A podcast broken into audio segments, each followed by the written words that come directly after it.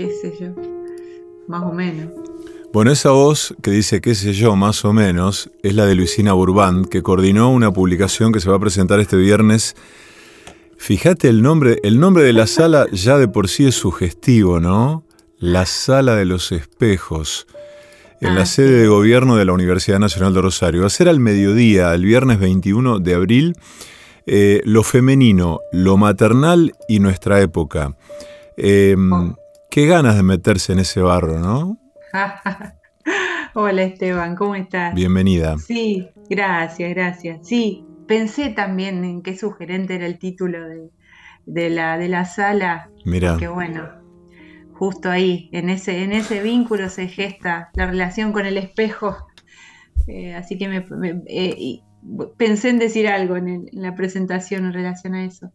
Em, sí, es un, es un tema complejo, un tema, bueno, que, que, mm, yo pensaba estos días, no, no hay nada que decir eh, em, que sea un concepto que sirva para ni para todos y todas, ni para todos los casos, digamos. Em, uno enseguida se da cuenta de que no hay identidad posible, ahí no hay universalización posible. Eh, entonces, bueno, el libro un poco recupera eso, porque es eh, distintos abordajes de... Te cuento un poquito si querés la genealogía de cómo se fue armando. Por favor. El libro. Eh, fue, viene de una investigación que ya tiene sus años, de, que fue del 2016 al 2019 en la Facultad de Psicología, que la dirigió Carlos Barbato, después se jubiló y quedé yo de directora y, bueno, con cosas de las cuestiones de la pandemia, eh, nos terminaron dando un pequeño subsidio eh, el año pasado, el, el anterior, el anterior, 2021.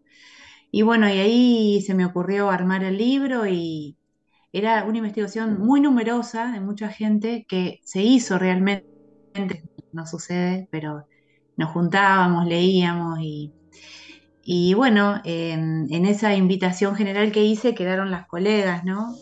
Eh, este, quedaron, bueno, eh, Lucía Brienza, Caro, Florencia Raca, Carolina Roveri y Rosario Espina, que Rosario no es de psicología, sino que es de la literatura. Pero como estaba en ese tema, eh, un poco fue, fue mi invitada para, para trabajar dos miradas sobre sobre la literatura, sobre Samantha Schweblin, que trabajamos Distancia de Rescate. Mm, em, eh, sí. No, no, entonces eso, mm. que es, es eh, no es un libro que, que, verse sobre una sola idea, digamos, hay, hay una diversidad de miradas, eh, trabajamos desde la historia, la antropología, desde la literatura, bueno, tomamos, algunas de las colegas toman películas actuales sobre, sobre este tema.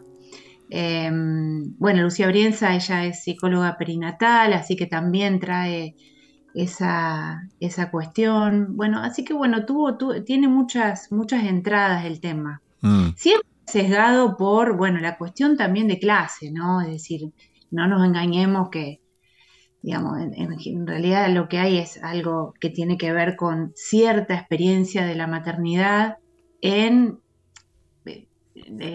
digamos, mujeres profesionales, eh, eh, de cierta clase media, eh, trabajadoras, ¿no? Digo, no son todas las experiencias, no se dan, no son de ese orden, digo, para... Qué, lindo, qué, va, qué, bien esa aclaración.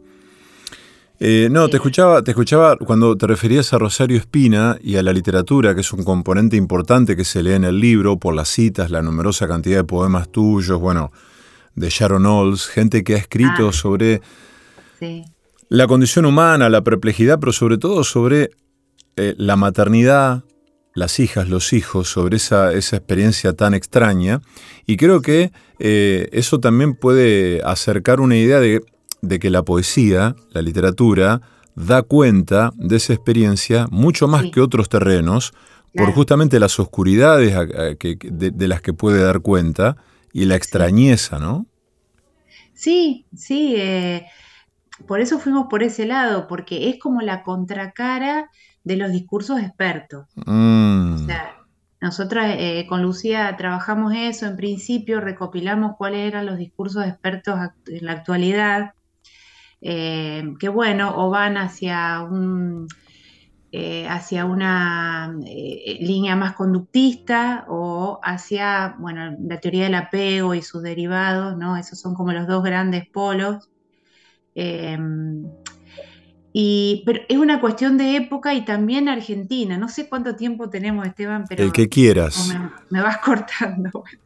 Este, porque, bueno, la Argentina tiene una tradición en, si bien fue mundial, la aparición de los especialistas, eh, sí, en los años 50, la posguerra, segunda posguerra, eh, en Argentina tuvo mucho, mucho desarrollo, digamos, empezando por la Escuela para Padres de Eva Giberti y Florencio Escardó, eh, bueno, Arminda Verasturi, también Telma Reca, que fue una de las primeras, y después, bueno, quizás el más conocido sea Raskowski, el doctor Raskowski, que hablaba del filicidio, para prevenir el filicidio. Bueno, un montón de especialistas que se desenvolvieron en ámbitos que no eran, eh, o sea, eran para todo público, en la televisión, o se engancharon con lo que fue el boom de, los medios masivos de comunicación, viste, los 50, 60. Eh, entonces, bueno, hay toda una tradición en Argentina y bueno, como te digo, también una tendencia mundial a reemplazar qué cosa? La transmisión de la experiencia por este, discursos expertos, digamos, ¿no? Es decir, llega un punto donde, bueno, nuestras madres, abuelas, aquellas que llevaron adelante la función anteriormente, esa palabra ya no, no es transmisible o algo de lo que nos dicen no, eh, digo en términos generacionales, no personales, no, no, no, no, es eficaz, eh, o bueno, hay un reemplazo de la experiencia por, este, por aquellos que sí estudiaron y sí saben y nos van a decir cómo, cómo se hace, digamos. Entonces, bueno, por supuesto que eso engancha rápidamente con la lógica del capitalismo y, lo primero que hace una mujer cuando queda embarazada es ir a comprarse un libro, digamos, respecto a eso y leer, leer, tratar de leer y de, y de suturar esa, esa, eh, esa oscuridad, ¿no? esa, esa incertidumbre. Telma que hablaba de eso, decía, esa parte obscura, porque lo decía con B, ¿no? Como se decía antes, obscura del niño, ¿no? Como, eh, como preservar eso, ¿no? Y también de la madre, ¿no? Entonces, bueno, ahí encontramos que los discursos expertos tratan de, saltar esa cuestión o de, eso, de suturarla, de, extinguirla, este, vendiendo qué cosa, que bueno, que sabiendo este, vamos a poder este, llevar adelante una función eficaz y, exitosa. Y por otro lado, bueno, eso fallido, eso que no anda, eso oscuro, aparece en la literatura, en el cine, en algunos, bueno, algunas producciones audiovisuales, no, no todas, algunas también te venden que se puede hacer bien. este, y este, bueno, por eso retomamos ahí, ¿no? Mm. uno siempre está intentando recuperar eso, lo fallido de la función, digamos, para, para que sea un, digamos, eh, para recuperar eso, que es el uno a uno, ¿no? Es como cada una puede sostenerlo a esto, digamos, ¿no? No cómo debe hacerse, ¿no? Porque para discurso de, cuál es la buena madre ya tenemos un montón. Sí, además se, se, se, deposita, ¿no? Esto, bueno, esto que decías, ¿no? Pensaba, se deposita la experiencia tan extraña, tan perpleja y tan desconcertante de, la maternidad en un saber o en una serie de saberes que no sirven para una mierda, digamos, que no, no hacen más que, eh, que acomodarnos y tranquilizarnos en una zona donde... Sí, brevemente, te diría. Un ratito, claro. Sí, sí, este, porque bueno, lo que hacen es sustituir al ideal, ¿viste? Mm. Bueno, eso ya sabemos, está estallado en la posmodernidad o como quieran llamarlo, eh, bueno, se colocan como el ideal, entonces, eh, bueno, uno escucha eso, ¿no? Bueno, en el consultorio también, ¿no? Por ahí las madres que se, plegaron religiosamente, digamos, al discurso del apego, ¿no? Al del colecho. Por ejemplo, por decirte algo. El, colecho, eh, para, ahí, para, para, la gente que, mm, eh, que lo intuye, o, en mi caso, yo eh, de oído sé que significa que el, el, pibe o la piba duermen con los padres cuando... claro. ¿no? Es eso. Eso, hasta que, bueno, suponiendo que hay algo como interno en el niño, niña, que, que lo va después a separar y que esa separación sea este, lo más este, blanda posible, ¿no? Entonces, bueno, vienen unas camas adaptadas para eso. Bueno, hay todo un argumento, por supuesto, no, lo vamos a desarrollar acá. Eh, este, pero bueno, uno después escucha el, reverso de eso, ¿no? Como decir, bueno, eh, que resulta insoportable, ¿no? Porque en algún punto también eh, sostener eso hace a la sofocación de, otros, de otros ribetes, ¿no? De, cada uno y cada uno, ¿no? Eh, este, la independencia, la, sexualidad, ¿no? Este, el, poder respirar en otro lado, ¿no? Entonces, y, a veces, bueno, uno dice, ¿qué, ¿qué, ligado a la época está? Porque la época que pide el, rendimiento permanente. Eh, entonces, eh, también, digamos, los discursos eh, sobre la maternidad están, están impregnados de, esa demanda de la época, ¿no? De que, de que lo tenemos que hacer bien y todo el tiempo, ¿no? Para un eh, fin, para un fin determinado. Claro, para un fin que supuestamente podemos controlar, ¿no? De mm. cómo, este, de que si, ese discurso, ¿no? De que si hacemos tal o cual cosa, este, vamos a garantizar que el niño y la niña salgan de determinada manera, cosa mm. que desde el inicio de la humanidad sabemos que no funciona de esa manera, que la transmisión eh, realmente es un misterio, Vos me arrimaste el libro y leí algunas cosas eh, que me, la verdad me, me, sacudieron lindo, me dieron muchas ganas de seguir leyendo, cosa que, que haré naturalmente. Eh, pues soy padre, ¿no? Y a mí también me obsesiona la crianza de mi hija y, todas las, eh, todos los lugares por donde a uno se le escapa la tortuga, ¿no? Cuando cría una hija, un hijo, y cómo resbala todo el tiempo con todas las incertezas y demás.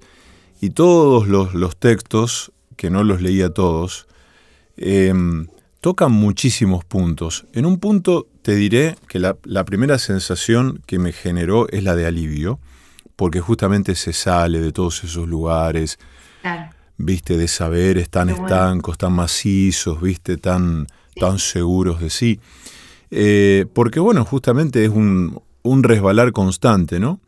Pero bueno, te quería como preguntar algunas cosas en relación a este tiempo en el que bueno, uno ejerce una forma de la paternidad, la maternidad, en este tiempo que vos lo describís recién justamente con mucho tino, que tiene que ver con el rendimiento, la productividad, la lógica capitalista, eh, de mm, lo que yo siento y percibo como un agobio que reciben las infancias por parte del mundo adulto y que definitivamente no saben cómo lidiar con eso, entonces bueno, se lo morfan a modo de no sé qué, eh, bueno, un poco también empujados los padres por, por esa lógica capitalista, ¿no?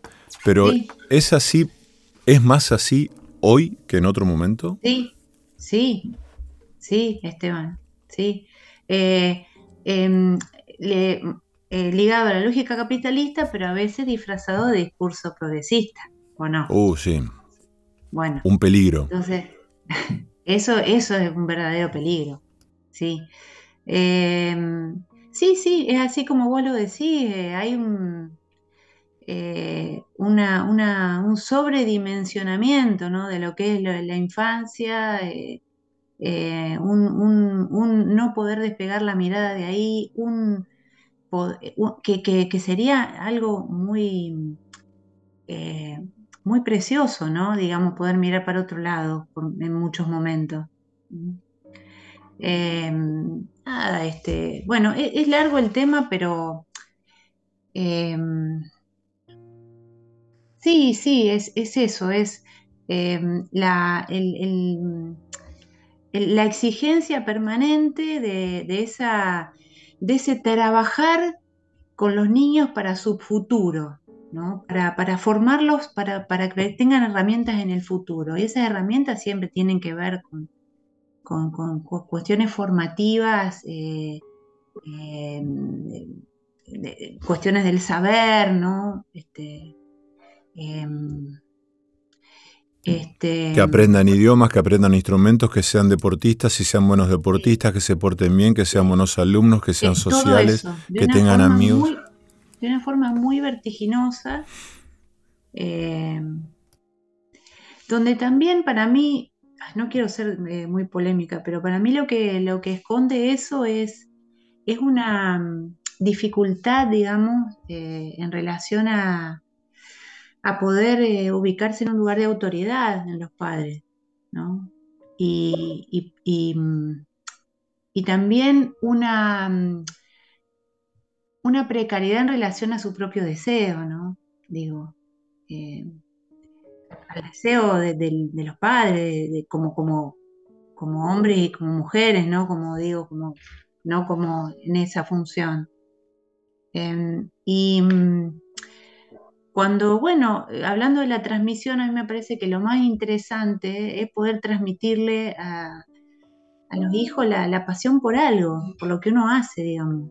Eso, eso es lo que, lo que más este, perciben este, los, los niños y niñas.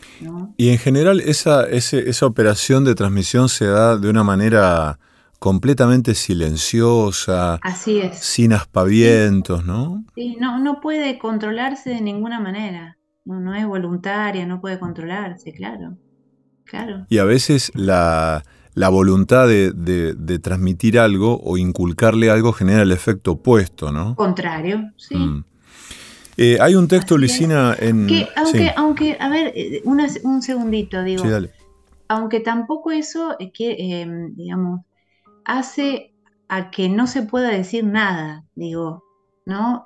pero me parece que poder hablar bajo la idea de, dar un testimonio, ya, y no una lección, no sé si me explico, ya es distinto, es una posición distinta. ¿No? Porque cuando uno da un testimonio, como padre, como madre, ¿no? Está, está diciendo las cosas que le pasaron y bueno, y cómo esas cosas a uno lo tocaron y lo marcaron y, lo afectaron, ¿no? Decía, cómo, o sea, uno transmite su falla, digamos. Entonces, no es lo mismo que estar dando una lección por afuera, ¿no? Diciendo más del, por el orden del deber. ¿no? Eh, entonces, por eso digo, también hay que, eh, eso hablábamos el otro día en un, curso de maestría, ¿no? Con, colegas que trabajan con papás y mamás, de la dificultad que hay de, para que se autoricen esos padres y madres a ejercer la función, digamos, ¿no? están como muy eh, desorientados y siempre como dándole el poder a otro, ¿no? O a la tele o a, digo, a tal experto o a tal texto o a tal, ¿no? Entonces, y, poder autorizarse e, en, ese lugar es poder transmitir, bueno, cómo uno hizo las cosas y cómo las va haciendo, no más que eso, y no menos. No sé si me explico. Y hasta dónde uno puede, digamos, ¿no? Transmitir el límite. Sí, y también eh, reemplazando ese lugar por, por el discurso que baja línea. Exacto, claro, sí, sí. ¿No? Eh, que uno lo, uno lo repite, lo escuchó por ahí, le parece que eso es lo que está bien, lo que está mal, entonces, ta, ta, ta, ta. Sí, pero sí, sí, viste, si es de otro siempre, eh, lo que hace dejar en un lugar de, falla, digo, de, estar en falta, digamos, respecto al cumplimiento de ese discurso. Eh, entonces, bueno, no, no, no, no genera angustia, digamos, ¿no? Genera angustia, genera eh, imposibilidad, inhibición. Estamos hablando con Luisina Burbán para la audiencia de Benediza, psicoanalista. ¿Está bien que te defina como psicoanalista? Sí, me dedico al psicoanálisis, intento. Escritora. ¿eh? Eh, hay, hay una currícula tuya ahí en el libro, pero es, es muy formal, digamos. Esto, aparte tenés mucho, mucho pergamino, entonces, bueno, Sí, sí, es, pergamino. Son esas cosas que uno hace para mantenerse, en, para mantener un trabajo, digamos, ¿no? La academia es, bueno, te lleva por ahí, pero, o sea, lo más valioso para mí ha sido la escritura, o sea, encontrarme con la literatura, eh, poder escribir. Y de hecho, Esteban, yo empecé a escribir em, con más eh, asiduidad y con, un, con un plan, con un proyecto cuando quedé embarazada de los mellizos. Eh, ¿Por qué? Mira, por una cuestión práctica que era que estaba de, licencia, porque tenía un embarazo de riesgo. Pero, pero también, bueno, me encontré, bueno, Rosario, fue Rosario. A mí la ciudad me permitió, eh, me permitió eh, desarrollar ese, ese, deseo que yo tenía hacía mucho, mucho tiempo. Em, fue encontrarme con, bueno, con, ya lo sabés, con el taller de Marcelo Escalona, eh, que a mí me, abrió la cabeza. Que es una, una pastilla de rosarinidad muy grande ese lugar. Sí, sí, pero es muy habilitante. O sea, Marcelo es muy habilitante. Em, después, bueno, lo que vos hagas con eso, bueno, también tiene que ver con la vida y las cosas, pero, pero eso es, es eh, bueno, es muy buen, muy buen maestro. y este, y bueno, ahí empecé a escribir eh, en relación a, la maternidad, que bueno, unas crónicas que, después salieron. Lo digo porque también yo fui haciendo como una un mix. No, no tengo una carrera académica típica, ¿viste? De, fue muy errante lo mío siempre. O sea, a mí me interesa un tema, voy, después otro tema, voy hacia todo. O sea, no, no es que eh, soy, que me dediqué a un nicho, como le dicen, y bueno, y estuve ahí y seguí ahí.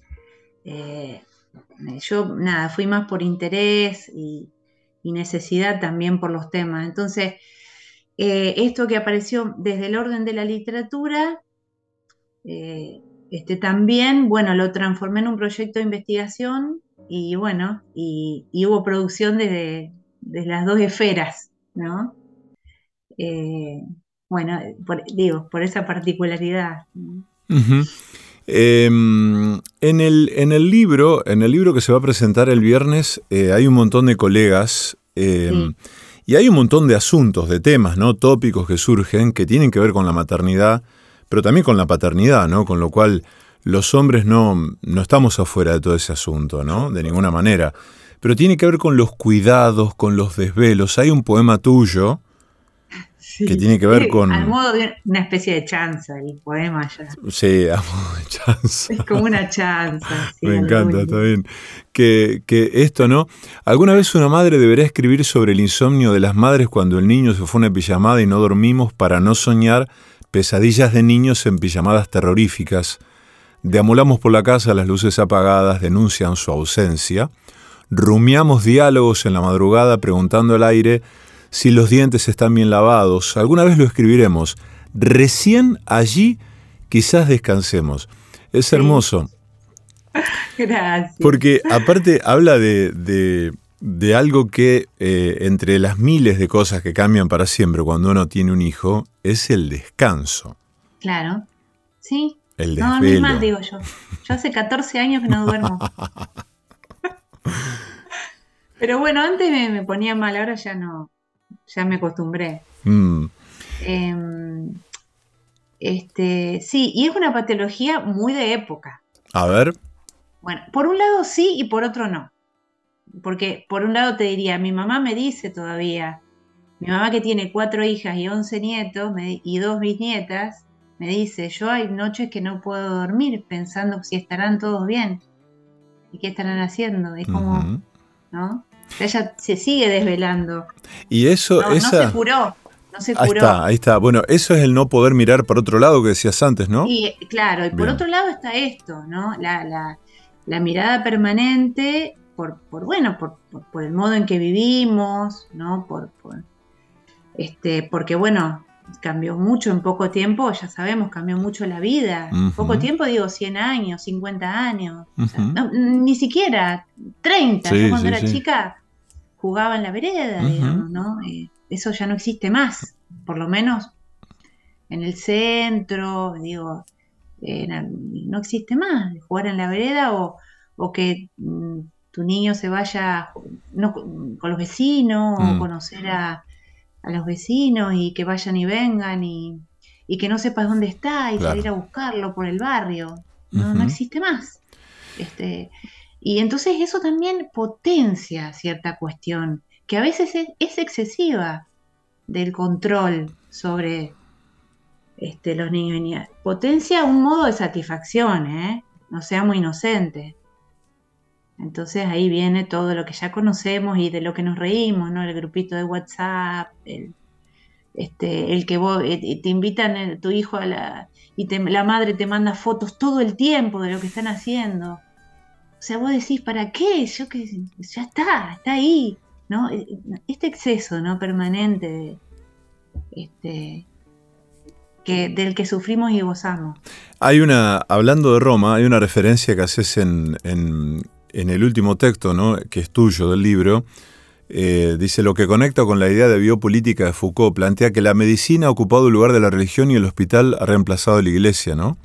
También este goce de la prevención, la medicalización y patologización de todo.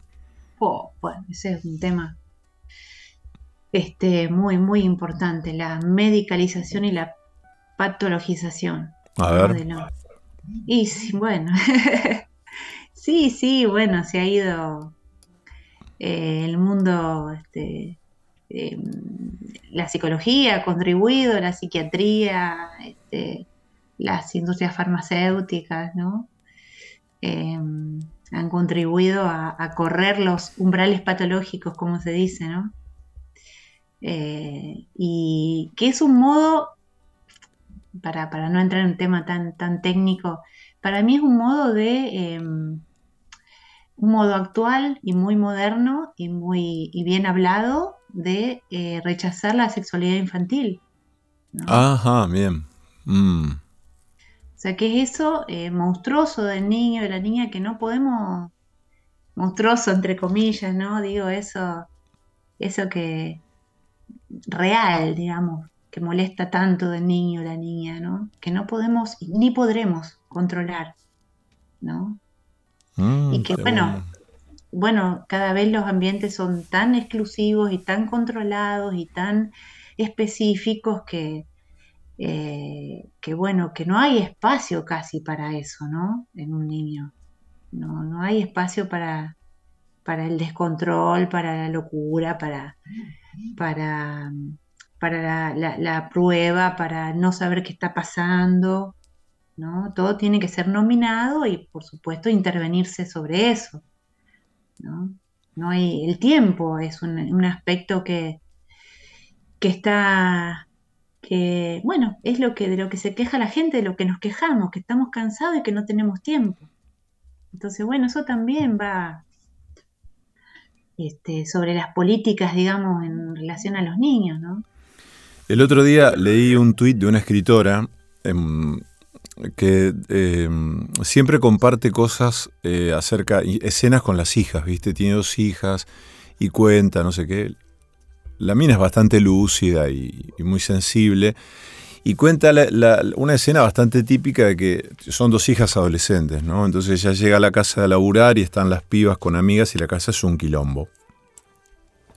Bueno, qué lindo que se juntan con las amigas. Claro, entonces le dice... Eh, físicamente. Claro. Eso ya es hermoso. Muy. Pero le dice a una de ellas, que es la que estaba ahí, le dice, ¿a vos te parece? Mirá, todo, la empieza a retar, ¿viste? Por el despliegue de la casa, ¿no? Y le empieza a decir no sé qué, y la piba la mira y le dice, ¿no querías tener una hija vos? Ah, mira. Con esa pregunta, medio que la desarma, ella admite esto, y mm, yo, a mí ese intercambio si querés, simpático. Me puso a pensar en esto de eh, que yo veo muchos padres, muchas madres que mm, eh, oprimen tanto a sus hijos que es como si estuviesen diciendo en ese gesto, hubiera sido mejor no tenerte. Claro. Ahí, es como que se juega algo del orden del deseo, que es un tema tuyo y del libro, de tu libro anterior también, ¿no? De la, de la del deseo, ¿no? ¿Y qué, qué pasa ahí? Las fantasías, lo, todas las, burbujas que uno se hace y cuando llega. Sí. Em, eh, la, eh, en esta escena que vos planteás, bueno, la piba le, le devuelve algo, viste, de eso. Eh, que también es una devolución un poco narcisista, ¿no? Sí. Este, pero por algo se lo devuelve así. Sí, bueno, bueno, bancátela. Eh, sí, pero también es bueno, mamá, sí, ya vamos a limpiar, o sea, sentirse un poco en falta también no estaría mal. este, pero bueno, es muy de, eh, esta generación, ¿no? De la vueltita esa. Em, que bueno, no, no, no, no, no culpo, digo, es, la época misma que, produce, ¿no? Mm. Em, y sí, hay algo de eso y hay todo un movimiento y una tendencia, una, una deriva teórica, ¿no? Que va por ahí. Esteban, no sé si la has, leído, pero hay libros escritos al respecto de, las madres que se arrepienten de ser madres por, por este, no haber sopesado antes lo que el, esfuerzo que conlleva. Eh, qué sé yo, yo creo que bueno, eh, es, una, es una función muy complicada que se construye, eh, que, es sintomática, digamos, una, es un síntoma, la maternidad es un síntoma, es patológico, como yo te decía, como decía Winnicott, es una enfermedad normal, ¿no? Eh, pero sí te trastoca realmente. Eh, hay un autor que dice que es lo más queer que hay. Sí, te iba a decir eso, sí, lo más queer, sí, le, eh, aparece acá, sí. Me encantó eso de mm, Marcelo Barro. entonces, bueno, por supuesto que en todas las épocas sucedió que hay, hubo madres arrepentidas y, bueno, y bueno, los hijos vivieron esa, esa vicisitud, ¿no? Eh, pero bueno, en la actualidad es como que eso eh, se puede decir y, este, y incluso publicitar, ¿no? A mí me resulta un poco, o sea, eh, un poco raro, digamos, no sé cómo decirlo porque es como una especie de bastión de, em, de, la no castración, para decirlo. Como, bueno, esto de no poder soportar eh, eh, una de las, situaciones existenciales que, que más eh, te pueden atravesar y que más te destruyen el narcisismo, ¿no? Em, eh, sí, me, explico, me explico. Claramente, claramente. poder hacer de eso mm. un bastión, digamos. de, decir, bueno, este, yo esto no lo quiero, bueno, pero bueno, pero hay una responsabilidad, o sea, de alguna manera sucedió, de alguna manera lo decidiste, bueno, eh, ¿cómo hacemos con esto? Mm. Eh, la pregunta que yo haría. Claro, me quedo con, esto que dijiste hace un rato de, porque realmente me pareció, es hermoso, ¿no? Bueno, los textos que alcancé a leer hoy son, son potentes, pero bueno, de, cambiar el discurso por el testimonio, de cambiar la bajada de línea por el testimonio, ¿no? de hacer esa, esa operación de sustitución eh, para transmitir algo, ¿no? Sí. Bueno, no es una idea mía, es Recalcati.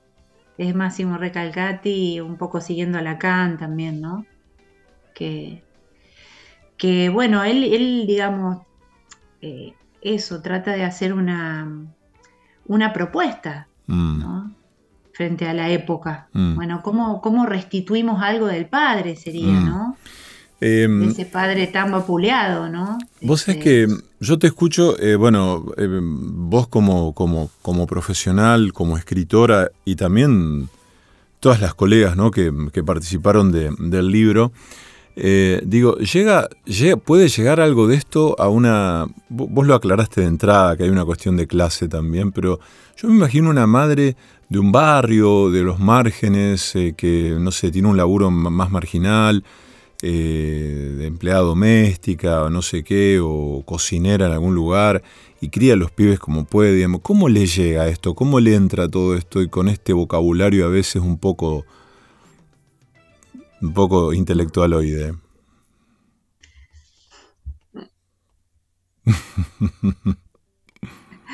No, no. esto tiene la, la cuestión de, más elitista de la universidad, este, este texto. Le, puede llegar en otro, en otros formatos, digo, ¿no? Em, este, hay, hay mucho trabajo en los barrios que en general son, son trabajos en grupo que se hacen, ¿no?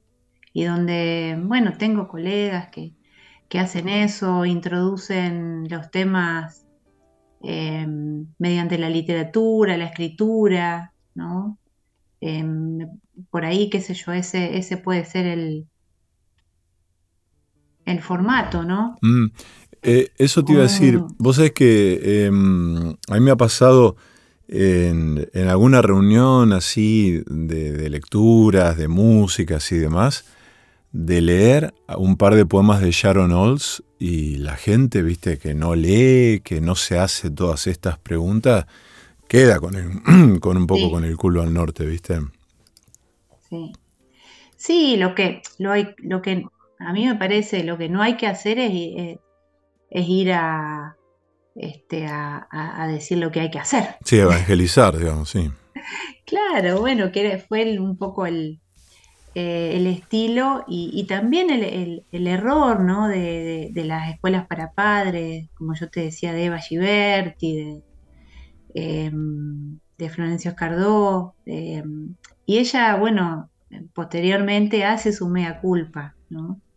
Eh, porque estaba orientado por ahí a sectores menos favorecidos o em, con, con mujeres que tenían trabajos que no disfrutaban, para decirlo así, que, o sea, ese era un poco la, el target, ¿no? Mujeres que trabajaban por necesidad.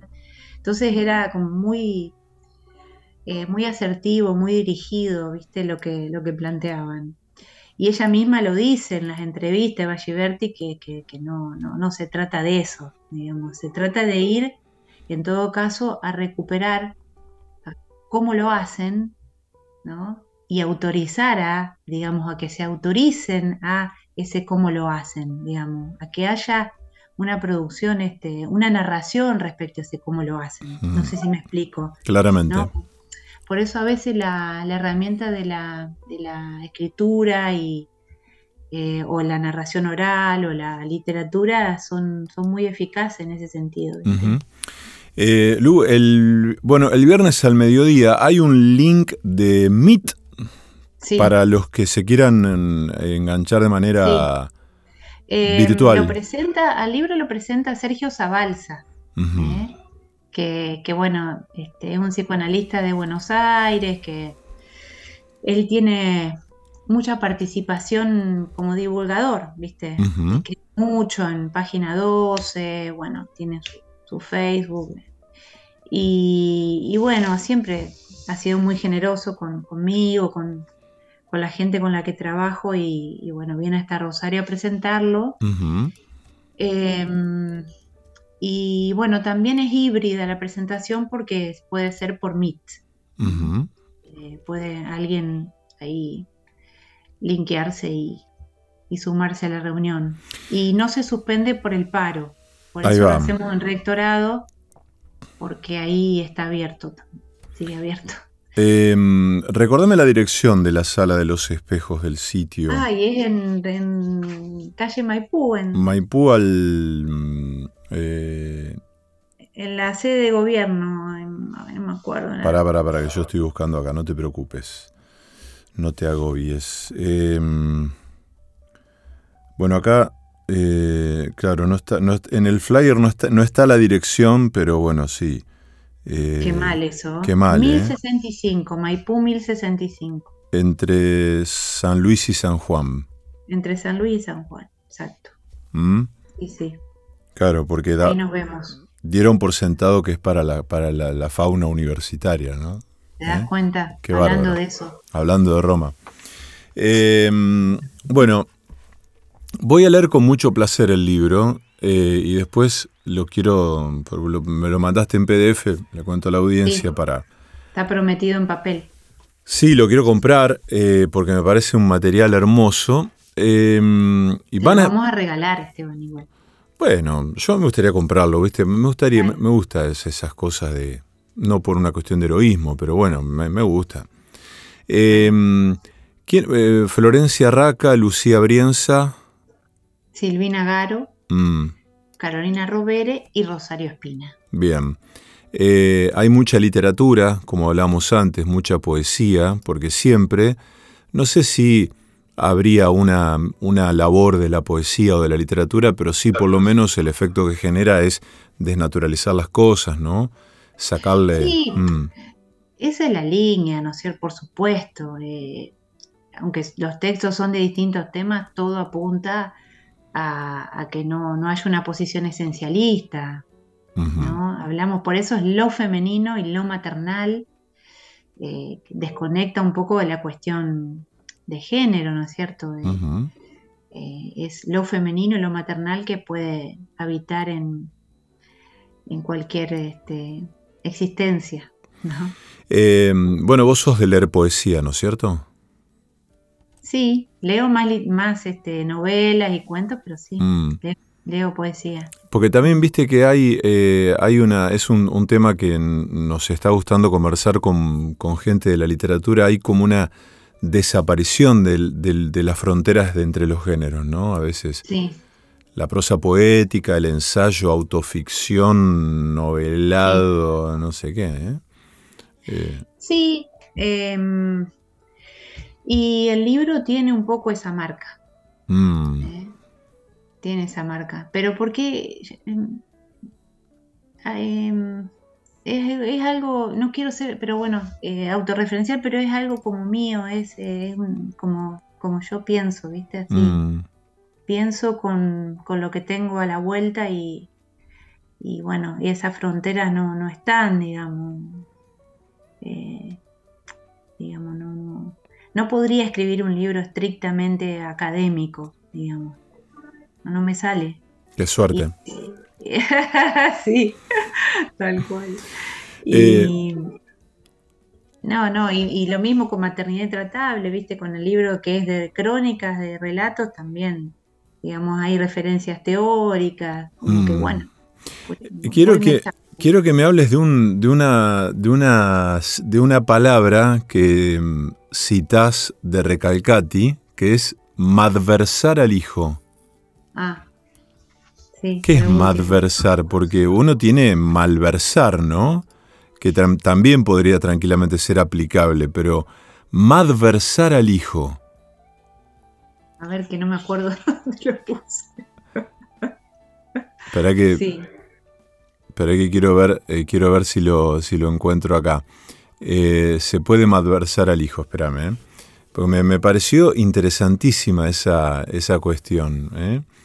Dice, em, ah, es una relación de poder necesaria, constitutiva, tiránica sobre esta nueva vida. La madre puede hacer del niño un evento del deseo o de la insignificancia. Se puede malversar al hijo. En contra de lo que piensan algunos progresismos, lo que diga una madre se escucha como sentencia. No hay forma de atenuar la contundencia de sus palabras. Así es. Terrible. Sí, eh, sí, pero, pero es constitutivo. Sí, sí, sí. El, discurso, ¿no? No, digo estos progresismos que dicen, no, bueno, no hay que decirles esto, lo otro, porque vamos a evitar. Entonces, eh, no, hay forma de no ser tiránicas ni tiránicos. Mm porque, porque esa palabra se escucha como sentencia. Justo en ese sentido es adversar al hijo. Está bien. Ahí va. Em, bueno, sí. El, viernes a las 12 del mediodía, Maipú al 1000 para... 65, mm, ahora Exacto, 1065 en la Sala de los Espejos, ahí en la sede de gobierno de la Universidad Nacional de Rosario. Eh, Luisina, muchísimas gracias por este rato. Bueno, no, gracias a vos, Esteban. Un beso grande. Eh, muchísimas gracias. Un abrazo. Bueno, nos estamos viendo. Chau, chau. Mother,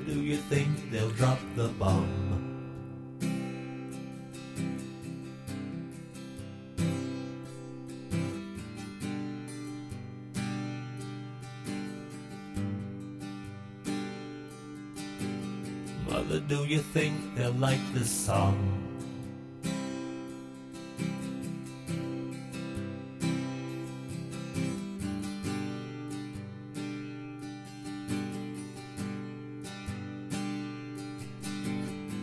Mother, do you think they'll try to break my balls?